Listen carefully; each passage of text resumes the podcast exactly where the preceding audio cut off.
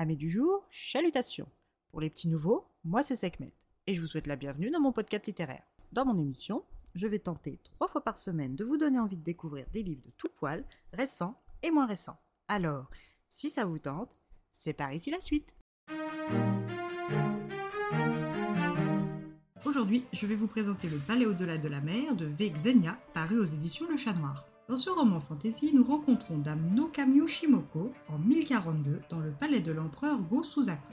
Le palais d'Eyankyo était un palais traditionnel avec ses grands murs d'enceinte de pisé blanc percés de portes monumentales, ses cours intérieures et ses jardins.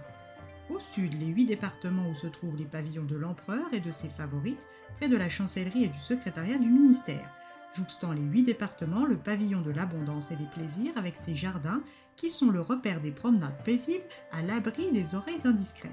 Et tout au nord se dresse le pavillon du fait suprême où l'empereur conduit ses plus hautes audiences. De part et d'autre de cet axe nord-sud, les quartiers des gardes.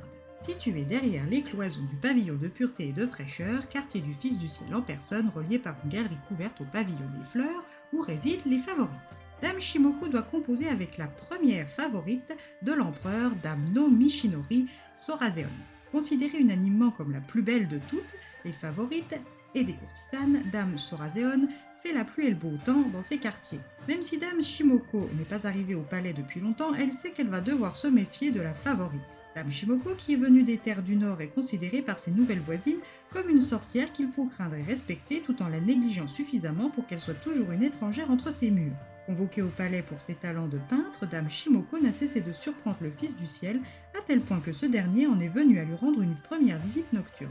Dame Sorazeon, qui attend sa seconde fille, lui donne sa bénédiction pour satisfaire l'empereur. Lors de cette visite et lors des nombreuses autres, Go Suzaku et Dame Shimoko ne font que discuter. Et lors de ces conversations, ils abordent tous les sujets, y compris le pays avec ses difficultés liées aux famines qui touchent le peuple. Toutes les favorites savent que Dame Shimoko ne partage pas la couche de l'empereur et se rit d'elle dans son dos, mais cette dernière n'y prête pas ou peu d'intérêt, car ce qu'elle partage avec cet homme est bien plus qu'une simple partie de jambes en lait. Mais une chose en entraînant une autre, Dame Shimoko et le Fils du Ciel se sont mis à partager aussi leur couche. Dame Shimoko aura réussi à dissimuler sa grossesse un certain temps, mais l'arrondissement de sa silhouette a fini par révéler ses activités nocturnes pas si platoniques que ça au final, attirant sur elle encore plus de haine. Après la naissance de son fils, Dame Shimoko voit alors la première favorite venir lui présenter ses félicitations, inquiète qu'elle est pour sa place. Mais les intentions de Dame Sorazeon sont à mille lieues des félicitations, alors Dame Shimoko va devoir être vigilante. Parallèlement, nous rencontrons Nagakurai Sanae, 17 ans, calligraphe récompensée, étudiante au lycée d'élite de Hanagawa à Tokyo en 2007, senpai de sa classe. Toujours accompagnée de ses deux fidèles acolytes Kodaira Mizuka, pianiste émérite, et Murakami Kagura, épéiste surdoué. Le trio dispense les félicitations et les punitions comme on choisit ses bonbons du jour.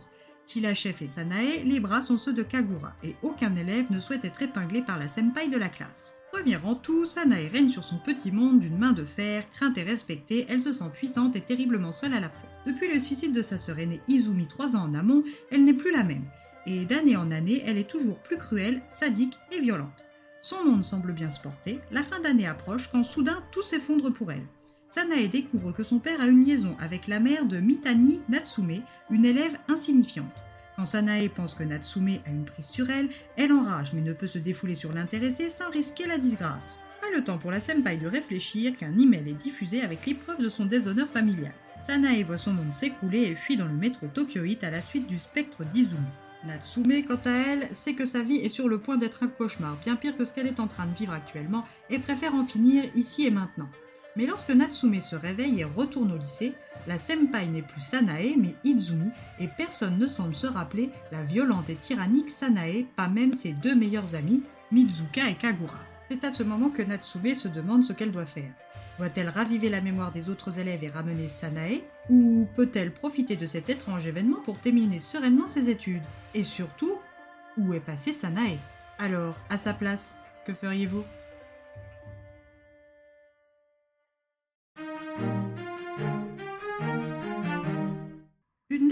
Qui ne m'a pas 100% transcendée, malgré un pitch prometteur. Le récit est rythmé et intéressant, tout comme le développement des personnages, mais je n'ai pas vraiment ressenti d'attachement pour eux. Cette lecture n'en reste pas moins un sympathique moment, mais sans le petit truc en plus pour moi. Et bien voilà, j'en ai fini pour aujourd'hui. J'espère que cet épisode vous aura plu et vous aura donné des nouvelles idées de lecture. Si vous souhaitez découvrir d'autres petits bonbons littéraires tout droit sortis de ma bibliothèque, je vous retrouve le jeudi 21 septembre prochain pour un nouvel épisode. Et si d'ici là je vous manque de trop, connaissez le chemin sur Instagram, at les lectures de Sekhmet. Sur ce, chalut les amis et à la prochaine!